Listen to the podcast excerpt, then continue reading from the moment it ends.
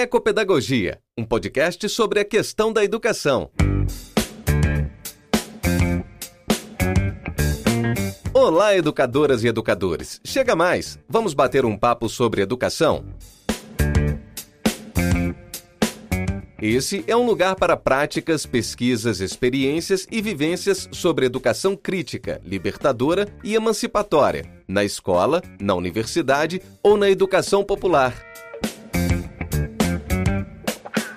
São verdadeiros círculos de diálogo com educadores e pesquisadores de vários lugares do mundo.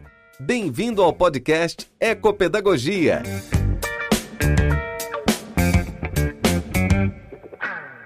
Olá, meus amigos, minhas amigas, bem-vindos, bem-vindas a mais um podcast Ecopedagogia aqui no YouTube. Se você está nos acompanhando também pela tua plataforma de streaming de áudio preferida, seja bem-vindo. Não esquece, se você está no YouTube, de você se inscrever no nosso canal, de você compartilhar esses nossos bate-papos sobre ecopedagogia, sobre questões ambientais.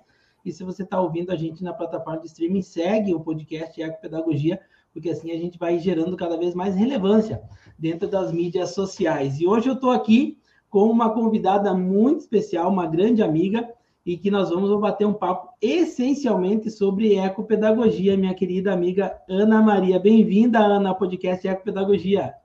Obrigada, Ivo. Bom dia, bom dia ao Ivo, bom dia a todos que estarão vendo e ouvindo, né? O bom dia, ou boa tarde, ou boa noite, né? É um prazer estar aqui conversando contigo sobre esse tema que nós dois gostamos muito, né? Gostamos demais, né? E lembrando também que em breve, né, essa, essa nossa entrevista também vai estar transcrita e publicada como nosso capítulo de livro que nós estamos organizando sobre as origens, os fundamentos e as perspectivas da ecopedagogia no Brasil nos próximos 20 anos. E por isso, Ana, quero começar perguntando para você, até porque pessoal que não conhece a Ana, a Ana fez um pós-doutorado aqui na, no Chapecó com a gente, e foi aí que a gente se encontrou. Mas conta para o pessoal, Ana, qual é a tua trajetória, né, como educadora, a tua formação, para que a gente possa te conhecer melhor. Ah, então. Bom, eu tenho formação inicial em geografia, licenciatura, né? Uh, e depois da, da licenciatura eu fiz um, um mestrado em educação e aí, no mestrado em educação, eu comecei a pesquisar sobre tecnologias na educação, principalmente na questão da formação de professores, né? Aí depois eu fui uh, para o doutorado, eu fiz um doutorado em diversidade cultural e inclusão social, no qual eu continuei pesquisando sobre o uso das tecnologias nas aulas de geografia e depois, então, eu fiz agora, mais recentemente, né, com, sobre a supervisão do Ivo, uh, um pós-doutorado, e aí o tema da pesquisa foi a ecopedagogia. Nesse tempo todo, né, uh, até 2012, eu trabalhei na, na educação básica. Então, eu dei aula para uh, desde os pequenininhos até os adolescentes, né, desde a do, do sexto ano até o terceiro ano do ensino médio, sempre na geografia. E aí a geografia é, perpassa vários temas, né? E inclusive as questões re relacionadas ao ambiente e tudo que permeia ele. É verdade, a geografia, é, assim como a biologia na educação básica, talvez sejam dois campos muito próximos das questões socioambientais. A gente sabe que a gente pode trabalhar as questões socioambientais e ecopedagógicas em qualquer disciplina, mas há uma aproximação maior, até por causa da, das temáticas dessas duas disciplinas, né, Ana? A uhum. geografia trabalha muito com relevo, né, com população, e isso, obviamente, conecta ela às questões socioambientais, né?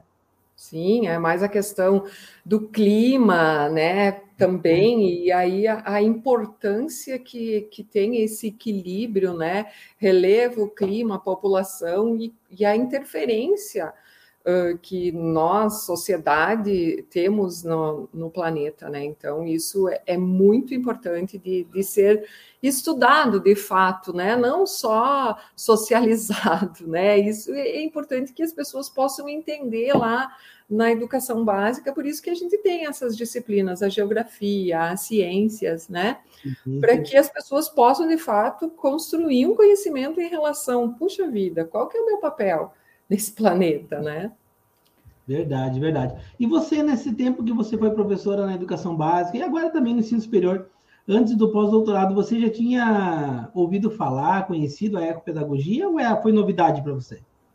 A ecopedagogia em si foi novidade, né? Mas a, a, questão ambiental não, não é nova, até em função disso que eu falei, e lá, logo depois que eu terminei a minha graduação, uh, no século passado, né? E, uh, eu fiz uma especialização e ela era tinha a denominação de desenvolvimento sustentável. Legal. Essa especialização ela aconteceu uh, um pouquinho após a Eco 92, né, onde esse termo desenvolvimento sustentável ele começou a ser mais socializado, né? E aí, então, ela, não vou dizer que ela tinha só um viés a minha especialização, mas foi aonde eu comecei a entender um pouquinho mais sobre as questões uh, uh, ecológicas e ambientais, né? Recém tinha terminado a minha graduação, e aí isso uh, serviu para mim poder trabalhar melhor essas questões uh, nas minhas aulas né, da, da, educação básica. Então, não é de agora, né? Mas a ecopedagogia em si, essa eu conheci agora. É, eu não, eu não, não, nem o termo eu não tinha ouvido falar, né? E aí, quem me apresentou foi você que me apresentou a ecopedagogia. Que maravilha. E você ficou aqui um ano com a gente, né? A gente teve um debate, um diálogo intenso, né? Com, vamos falar no final, com muitas perspectivas de continuidade, né? Sem dúvida. É, mas se fosse resumir hoje, Ana, o que você diria para as pessoas que estão nos ouvindo? O que é a ecopedagogia? Essa é a pergunta mais simples e a mais difícil, né? É, é exatamente isso, né? E eu, eu digo assim que a gente não tem como traduzir pela palavra, né, Ivo?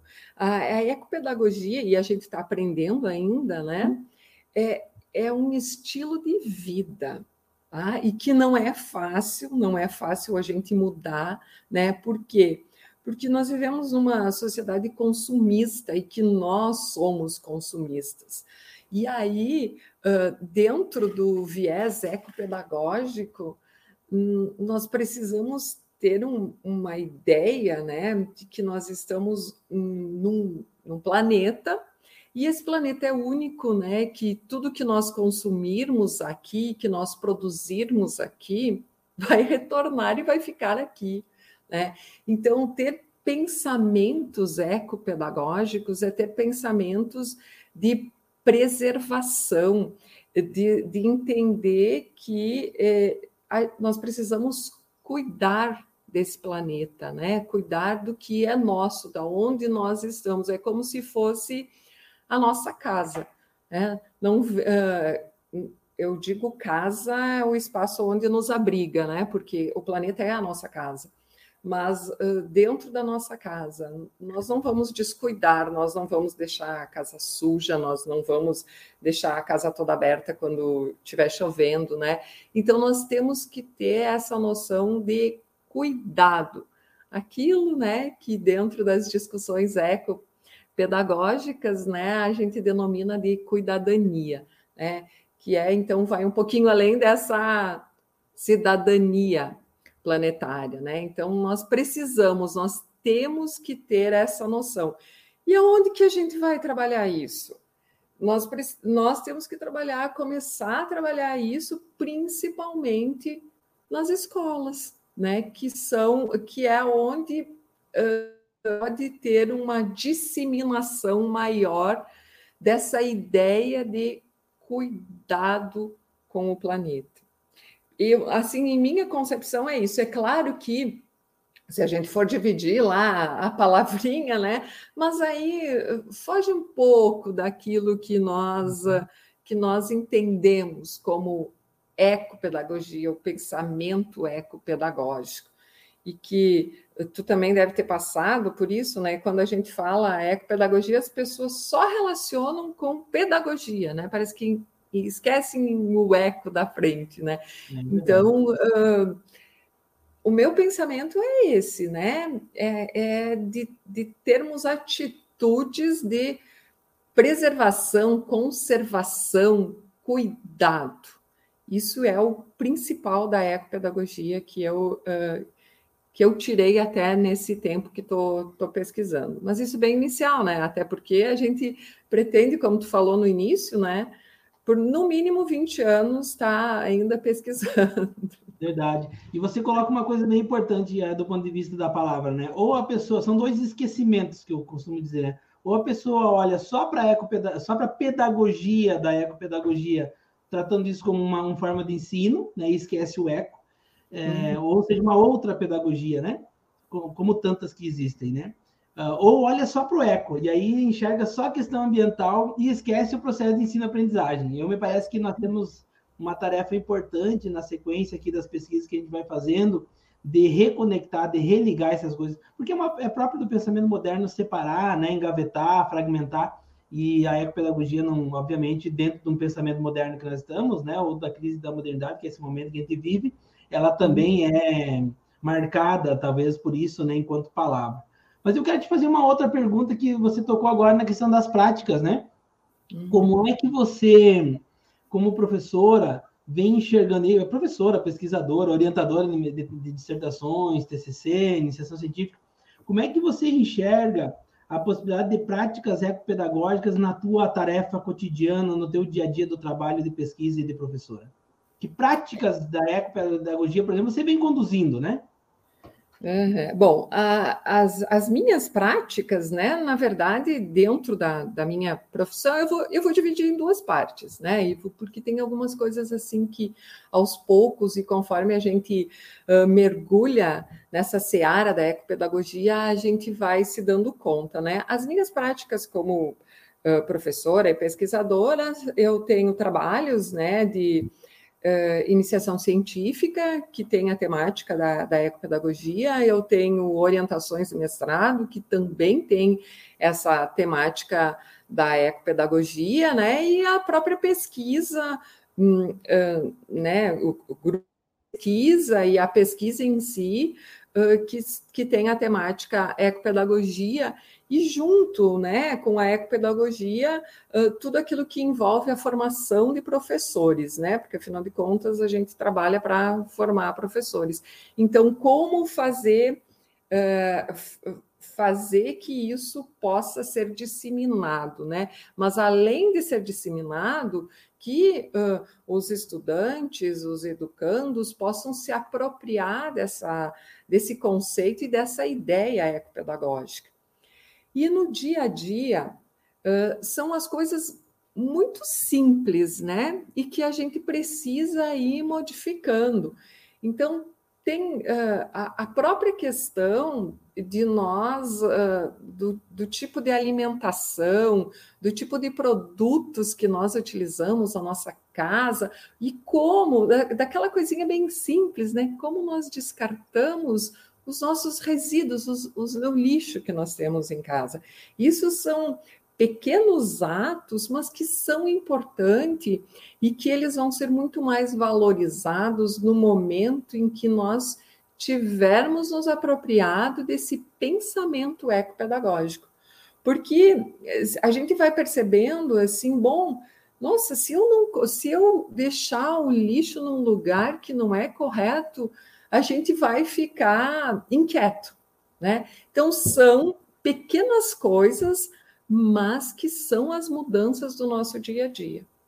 Né? Então isso é o que eu é, é pouco, né, Ivo? É pouco, mas eh, é o início. Começo. E eu penso também, Ana, que às vezes a gente desconecta o nosso trabalho do, da, da ecopedagogia, especialmente na pesquisa. Esses dias me perguntaram algo parecido, eu dizia assim: olha, as minhas práticas ecopedagógicas são centralmente de pesquisa.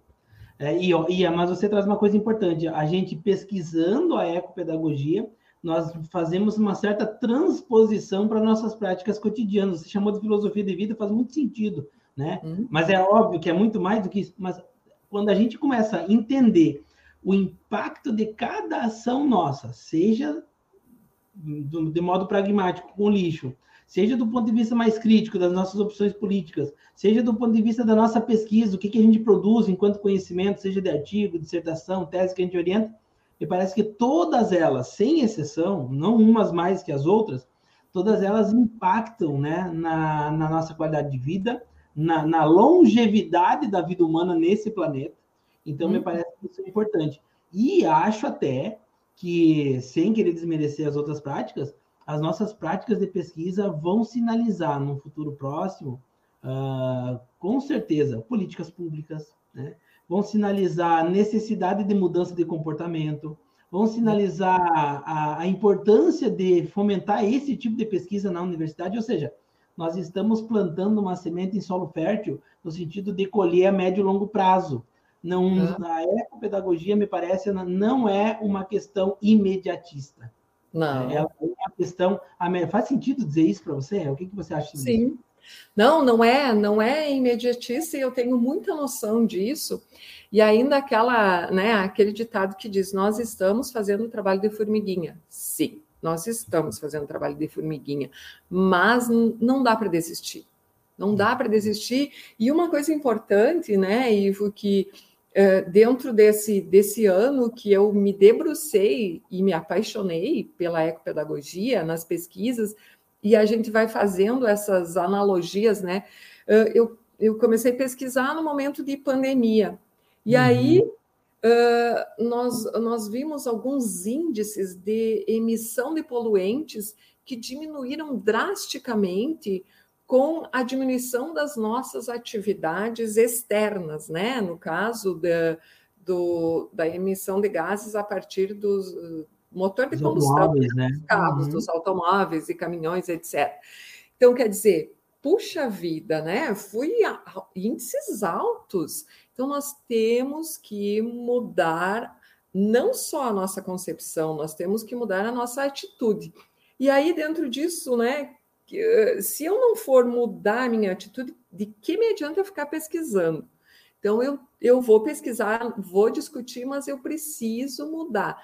Tem que ser aos poucos? Sim, tem que ser aos poucos. Não vou ter como mudar drasticamente, mas eu preciso dessa mudança, porque senão não adianta. Eu não seria coerente comigo estar tá pesquisando sobre ecopedagogia e não realizar atos ecopedagógicos, né? Como uhum. esses simplesinhos que, que nós colocamos ali, né? Que no caso a separação do lixo de maneira mais correta. Claro que as pessoas podem dizer, nossa, mas que coisa tão, né? né? É, mas não, é isso, é o nosso dia a dia. E se a gente for analisar em termos de Brasil, nós temos uh, aqui no Rio Grande do Sul, por exemplo, na minha cidade, nós temos coleta seletiva do lixo, né? Então a, a separação aqui onde eu moro, ela é toda feita, mas tem alguns lugares que não é feito. Isso. Então, quer dizer, é um pequenino, um pequeno passo, sim, é um pequeno passo, mas ele é muito necessário. Né? E ele já é um ato ecopedagógico. Eu acho que tem uma coisa aqui que está aparecendo na nossa conversa que eu não tinha pensado ainda, não, Alice. Olha se faz sentido para você. O, o, diálogo ele é criador de, de saberes, né? De conhecimento. Sim. Por isso que a, a, ideia do fundamento dialógico da educação, né? A gente é. aprende dialogando. Eu penso que nós estamos mapeando aqui diversos pontos de contato com a ecopedagogia. Por exemplo, vamos, vamos, tomar de novo esse exemplo da separação do lixo. A questão não é só separar o lixo, a questão é pensar o nosso consumo. Né? Uhum. Quando você toca no ponto da pandemia, né, da emissão de gases, não é só é pensar mobilidade urbana. Veja, nós estamos dando um passo além dessa dimensão mais pragmática, que ela é fundamental, desde que trabalhada de forma crítica, né? Assim, eu não preciso só ensinar a criança a separar o lixo, eu tenho que entender que ela entenda de onde vem essa embalagem, quem Exato. produz essa embalagem, quem que ganha com esse movimento de produção dessa embalagem e como é que não há outras formas aí pensar a criatividade das crianças, dos adolescentes, dos jovens, Não existem outras formas do leite chegar até a minha casa, outras formas de, embala, de embalagem ou de reconversão desse modo de produção. Enfim, me parece que a ecopedagogia está dentro dessa questão da criticização das nossas práticas cotidianas, olhando de forma mais profunda, não que não tenha sido olhado até hoje, mas olhando de forma mais profunda. Faz sentido pensar assim, né? Sim, perfeitamente. É aquilo que eu digo, né? Por, se, por que, que a gente vai ficar pesquisando, só pesquisando? Nós precisamos ter atos, atitudes também. É, porque senão não leva a nada. Só nós ficarmos ali pesquisando, comprovando, publicando. Não é só esse. Esse também é um objetivo, mas não só esse, não é o principal. Né? É, é, é que a gente possa disseminar essa ideia e as pessoas possam enxergar essa necessidade e urgente de mudança. É. Nós vivemos um tempo de limite, né? Eu acho que as grandes uh, os dados né, da, do aquecimento global, da, os dados do empobrecimento da população mundial, né, da acumulação exacerbada de riqueza na mão de pouquíssimas pessoas, isso tudo demonstra que nós vivemos momentos de limite né, do, da vida no planeta, da vida social, da vida ambiental. Me parece, talvez aqui, um outro ponto importante nós dialogar, Ana, que a ecopedagogia ela tem uma importância para esse momento que a gente está vivendo especialmente no que tange a relação educação, sociedade e meio ambiente, que é um tripé que há muito se fala, né, de que é preciso interrelacionar, mas me parece que a pedagogia ela não consegue enxergar a realidade sem essa interrelação, educação, meio ambiente e sociedade. Né? Qual seria, no, na tua leitura, a importância de debater esse tripé? Olha, na verdade, a educação fundamental, né? Porque uh, é na escola e, e também, né? É, é, é, complicado a gente sempre voltar, mas o que, que acontece? Uh, pelo menos a nossa geração, né? E, e, nós nunca tínhamos passado por uma pandemia desse desse tamanho, né? No mundo inteiro. Então nós tivemos vários aprendizados nessa nessa pandemia, né? E um importante foi a, a o papel da escola uh, na vida das pessoas. Né? Então, é importante que nós possamos, como professores, como escola, trabalhar a importância da preservação, a importância do, do meio onde nós vivemos, né? E como termos atitudes para a preservação da nossa vida, nesse, nesse planeta, nesse planeta que é único. Então, se não for na escola, onde que a gente vai? E, e a própria questão uh, de na escola nós estarmos ali sabendo, diferenciando o que, que é verdadeiro e o que, que não é tão verdadeiro assim, né? O que é. a gente chama de, de fake, né? De notícias que, falsas que não são verdadeiras. Então, Assim, mas eu ainda acho que precisa ter um, uma mudança grande ainda na escola. O papel dela é fundamental, mas ainda os atores parece que ainda não, não estão imbricando esse papel, sabe? Então, nós precisamos trabalhar de uma maneira mais efetiva. Nós precisamos trabalhar de uma maneira com que o, os conteúdos que trabalhamos lá, que construímos um currículo na escola, eles são fundamental para o dia a dia, para a vida das pessoas, eles são significativos para a vida da pessoa. A gente não vai para a escola, ou mandamos nossos filhos para a escola para aprender alguma coisa que vai ficar guardadinho numa caixa. Não, é para aprender e construir conhecimento em relação à minha vida aqui nesse planeta, a minha vida que vai envolver, então, o espaço onde eu estou inserido, que vai envolver o ambiente, que vai envolver o meu pensamento, tudo isso. E isso, para mim, tá, é, é imbricar, então, a ecopedagogia, o ambiente e, e, a, e a escola. É dar um significado maior.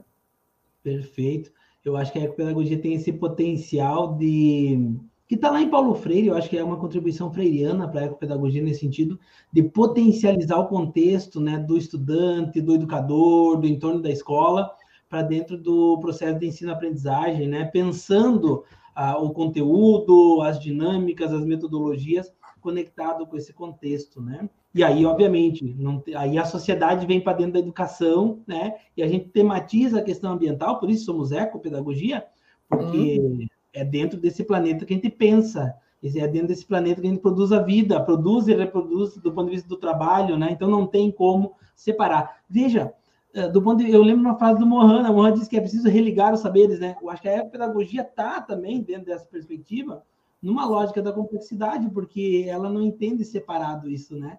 Não. E o, o pensamento moderno quis separar tudo isso para entender melhor, né? A lógica cartesiana de separar para entender melhor as partes. E aí a, a, a complexidade vai dizer que o todo está nas partes, então a gente precisa compreender conectado, né? Então acho que, é, acho que é fantástico pensar dessa forma. Ana, Antes de eu te fazer mais uma pergunta, eu queria que a gente conversasse. Para quem não sabe, a Ana e eu somos os líderes do Palavração, que é o grupo de pesquisa em educação e ecopedagogia. Vamos, se gavar um pouco, né, Ana? O único grupo que pesquisa ecopedagogia, que tem no nome ecopedagogia, que pesquisa centralmente a ecopedagogia no Brasil. Eu não vou dizer do mundo porque eu não fiz esse levantamento, mas no Brasil eu já fiz esse levantamento. Ah, e nós temos tido uma prática que está sendo muito bacana para nós, eu acho que para os membros do grupo com certeza também, mas para nós assim, a gente tem amadurecido bastante, que é se encontrar a cada 15 dias para ler a obra principal, que é Educação, uh, Ecopedagogia e Cidadania Planetária. Eu queria isso. que você falasse um pouco para as pessoas sobre isso, porque me parece que aqui a, o Palavração ele dá também uma contribuição importante do ponto de vista de. Talvez a pessoa está pensando, né, nos ouvindo, mas como é que eu faço para começar a estudar a ecopedagogia, né? Fala um pouco da nossa prática, acho que é legal a gente compartilhar isso também. Isso é. Então, esse grupo é um grupo que a gente tem um carinho muito grande, né, Ivo? E, e eu e você, se deixar, a gente fica falando o dia inteiro, né? E não para, e ainda vai, termina de falar e vai ter assunto, né? O que, que nós fazemos então? Nós eh, eh, nos reunimos a cada 15 dia, dias uh, para discutir cada dia um capítulo do, do, livro, né? A Ecopedagogia e Cidadania, Cidadania Planetária, que eu vou mostrar Isso. aqui, né? Para quem não conhece, essa é uma das capas, né? Um livrinho que importantíssimo e que está aqui de, faz 30 anos, né, Ivo, que, que o livro foi lançado e que os nossos orientados e de iniciação científica, mestrado e trabalho de conclusão de curso, né? eles vão discutindo conosco. Por quê? Porque a grande maioria deles nem sabia também o que era a ecopedagogia. Então, uhum. nós, nós vamos discutindo os capítulos, e aí cada um uh, desterritorializado e territorializado no nosso espaço virtual, que é a nossa reunião, né?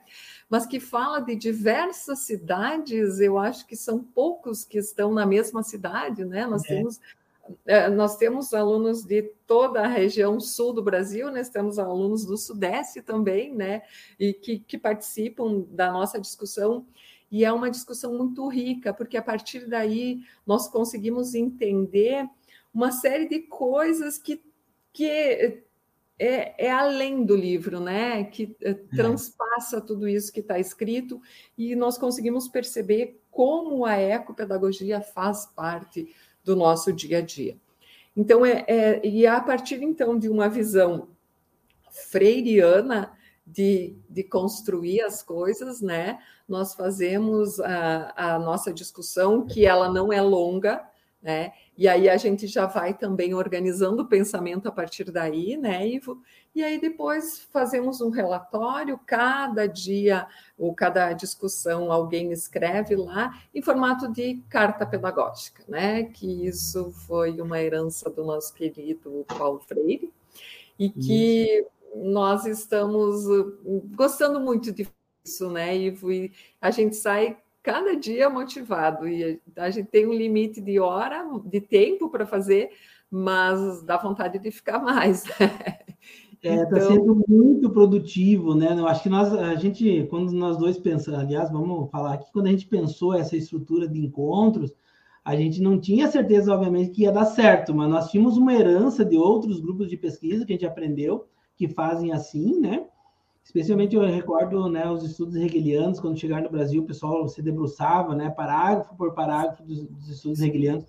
E eu acho que nós com, compramos essa ideia e estabelecemos um processo que está sendo muito bacana, né? Nós estamos aprendendo muito porque é no diálogo com quem também está começando. Exato. E como tu disse bem, né? Nós estamos aí em 2022, é, 30 anos da primeira publicação do livro Ecopedagogia e Cidadania Planetária, e, e nosso projeto é um, um, plano de 20 anos, ou seja, é, não é, nós não estamos de brincadeira com esse tema, né? Vocês ainda, quem está nos vendo, nos ouvindo, ainda vai ouvir falar muito de ecopedagogia por, por esse canal, né, o podcast e a TV Ecopedagogia, mas também pelas nossas publicações, porque também a gente precisa dar visibilidade para o tema. Uma das formas de dar visibilidade é publicando, né? Então, nós teremos aí um conjunto de dissertações que estão sendo produzidas no campo da ecopedagogia, nossos artigos científicos, o capítulo de livro que está saindo agora, né, com uma parceria com o pessoal de, do Paraná. Me parece que temos aí uma, um grupo que vem se constituindo né, na, na parceria no Chapecó, Universidade da Fronteira Sul, agora com a parceria com a, Federa, a Fronteira a Federal Fluminense. Temos aí, iniciamos um diálogo e já é parceiro do Palabração, o Instituto Paulo Freire, que muito nos honra com o aceite de estar junto com a gente nessa caminhada. Temos o professor Greg Miziazek, que está na China, e é um dos principais autores da ecopedagogia mundial, se não o principal hoje a nível de, de quantidade de produção, né? E estamos costurando com ele, né? A tradução do livro dele para o Brasil, que já está pronta, só falta fazer a revisão. Ou seja, o Palabração é hoje o núcleo irradiador da ecopedagogia no Brasil e na América Latina. Sem falar, quase me esqueço, Ana, da parceria extraordinária que nós temos com a criadora da ecopedagogia, a professora Prado Rojas, uh, da Costa Rica, que em 9 de novembro estará conosco dialogando, posterior à nossa leitura do livro dela, né, dialogando conosco. Ou seja, é uma rede, e estamos já traduzindo o texto dela, que para mim é o principal texto, né, sobre cuidadania. É, então, é um grupo, não é o Ivo, não é a Ana, não é outra pessoa, é um grupo. Nós somos um coletivo né, uhum. né, que disseminar os estudos da ecopedagogia no Brasil, na América Latina. E por que não dizer no mundo, né? As nossas redes estão. Né? Nós temos parceria com Angola na África, temos um amigo na Hungria, temos o nosso amigo Greg, que é norte-americano, mas está na China. Claro que isso tudo está começando, né? E aí eu te faço uma pergunta, porque nós vamos construir em 2023 a rede internacional de pesquisa em ecopedagogia. E aí sim, aí eu acredito que as nossas ações terão cada vez mais visibilidade. É isso, né, né? Essa é a nossa tarefa, não tem outro jeito, né? É fazer? Exatamente, exatamente, é isso. Nós vamos estar firmes e fortes discutindo, né? E dando condições para que as pessoas possam entender o que é a ecopedagogia, que, uh, e construir conhecimento em relação a isso, né? E aí, nesse momento que tu vai uh, entender que tu uh, que já faz parte do teu dia a dia, aí sim eu acredito muito que as pessoas vão mudar de atitude, né? Porque se nós não fizermos isso, uh, vamos ter colapso aí na frente. E não, e não é uma invenção da Ana, uma invenção do Ivo, não. Isso é o que de fato as pesquisas eh, certas, né? Pesquisas uh, que tem um cunho científico, elas já comprovam, né? Então, nós precisamos sim mudar nossas atitudes urgentemente, começar desde agora, a partir de agora, né? Não dá para deixar para depois, ah, o ano que vem, agora é final de ano, não, é agora. Né? É. Então, Ana, eu quero fazer um registro aqui. Hoje é 31 de outubro de 2022. Né? Nós vivemos no Brasil ontem um processo eleitoral de segundo turno a nível nacional, é, e com a vitória do presidente Lula se anuncia, né? obviamente que não é a solução dos problemas do Brasil, né? do ponto de vista prático, não é uma ação que resolve tudo, mas é uma ação importante, né? é uma guinada de uma perspectiva mais neoconservadora, né? de liberalismo econômico e social, de dúvida da ciência, né? Estamos saindo desse modelo de ataque, né? Às questões ambientais, né? Nítidas, né? É, e nós vamos para um iniciar em 2023, supostamente, né, pelos anúncios e pelas promessas de, governo, de, de campanha, uma, uma política um pouco mais conectada, vamos chamar assim, com a ecopedagogia, no que diz respeito à questão socioambiental, né? Uhum. Uh, e aí eu te pergunto, né? Eu acho que esse é um registro importante porque nós estamos num momento importante da história. Nós vamos poder avaliar isso daqui quatro anos melhor, né? Mas Sim. hoje sinaliza, né? Sinaliza-se um governo no Brasil mais de centro-esquerda e que tem uma leitura das questões socioambientais, da dimensão de fomento à pesquisa um pouco mais acentuada. Essas pesquisas que mostram, não sou eu que estou inventando, né? nem defendendo, né? É, uhum. De acento na educação, a Universidade Federal da Fronteira Sul, por exemplo, é resultado do primeiro governo do Lula, né? Uh, como é que você enxerga nesse cenário de, de renovação das esperanças dessas políticas sociais e ambientais mais conectadas com a ecopedagogia? Quais seriam, então, a, qual seria a nossa tarefa enquanto ecopedagogo, ecopedagoga? É, na, quais seriam as nossas lutas e os nossos diálogos nesses, nesse próximo tempo que a gente vai viver no Brasil? O que, que você enxerga, assim, quais seriam as lutas da ecopedagogia nesse novo cenário que está se desenhando? É, então, agora aqui pensando, né? É, diálogo, uma palavra freiriana que eu acho que é a que mais deveria ser utilizada, né? E eu tenho, eu tenho esperança e que, que as coisas mudem, né? Fazendo uma análise desse tempo que nós passamos, uh, principalmente, em especial nesse último ano, e mais especial ainda nesses últimos dias, né? Então, a gente não pode esquecer que nós vivemos em uma democracia. É, e que na democracia o, o que é soberano é a vontade das pessoas. Então, agora nós estamos passando por um, um, um dia pós-eleição complexo, né? que, que ainda não está existindo uma aceitação uh, das pessoas. E uma coisa assim que que eu acho que aflorou muito nesses últimos tempos, né, é o ódio. O ódio, ele não tem relação nenhuma, ele é completamente oposto à ecopedagogia, porque na ecopedagogia a gente fala em amorosidade, né? Então nós temos que gostar do lugar aonde nós vivemos. Ah, eu não sou uh, boba de achar que as coisas uh, são dadas assim e assim vão acontecer e tem que ficar. Não, não é isso, né? Mas nós temos que enxergar de maneira diferente, nós temos que sim, né? Ir atrás daquilo que a gente deseja, daquilo que nós achamos que é certo.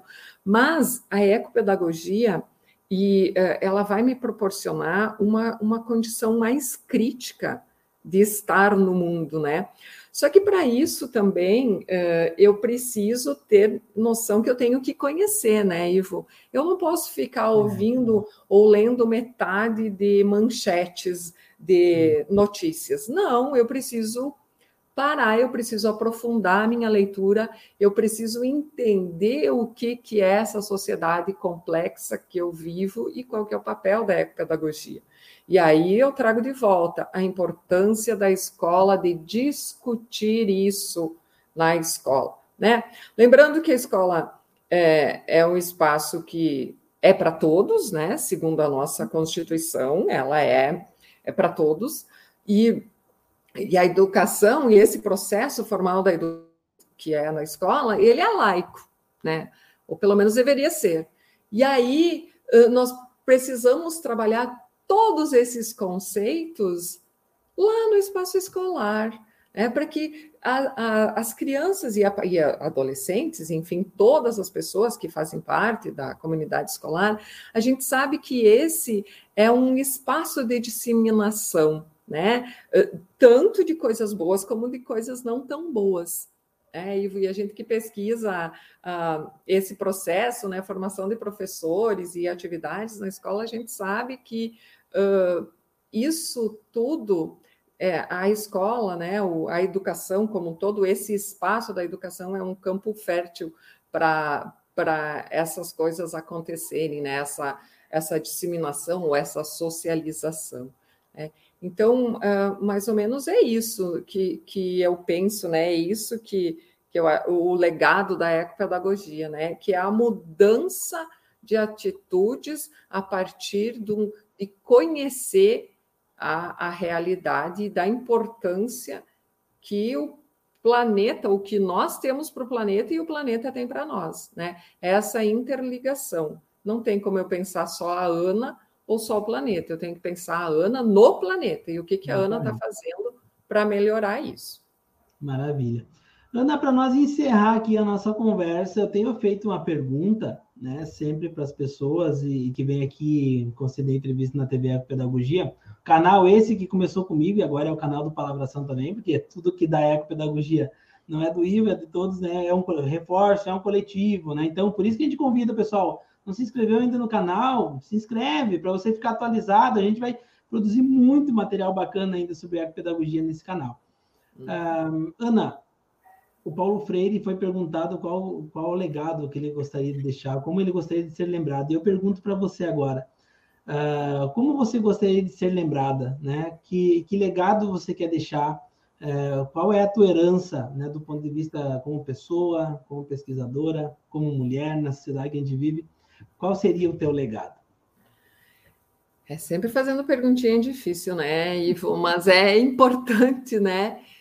O, o, meu legado, eu, eu quero que, eu desejo, né, que as pessoas lembrem de mim como uma pessoa inquieta, que sempre, sempre está à procura, né, de respostas uh, para que, as, que, que a comunidade, que o todo possa viver bem.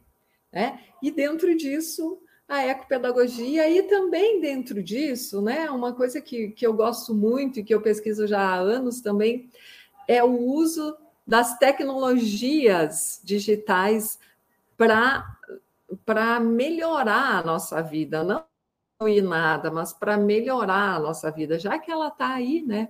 Já que elas estão aí.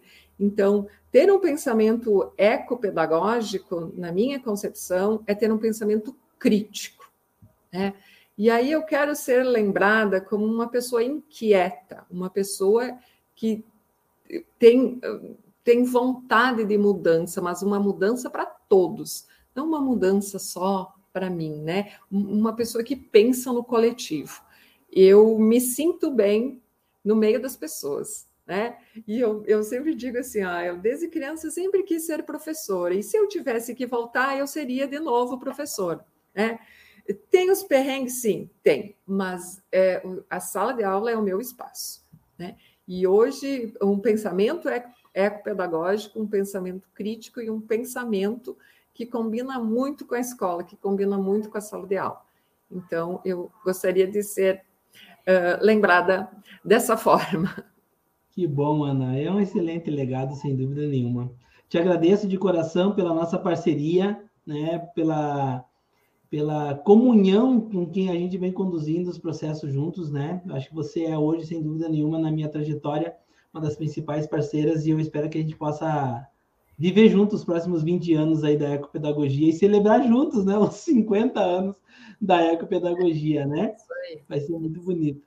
Obrigado, viu, pela tua presença. Agradecemos também quem nos acompanhou, né? Não esqueça de compartilhar esse vídeo, de compartilhar o podcast Ecopedagogia, para que mais pessoas, assim como você que nos acompanha, uh, tenham acesso a essas informações. E qualquer dúvida, basta interagir conosco aqui pelas redes sociais ou seguir a gente e acompanhar. A gente está sempre disponível para o diálogo também, tá bom? Um grande abraço e a gente se vê no próximo podcast, no próximo vídeo. Tchau, tchau. Até mais. Tchau, tchau, gente.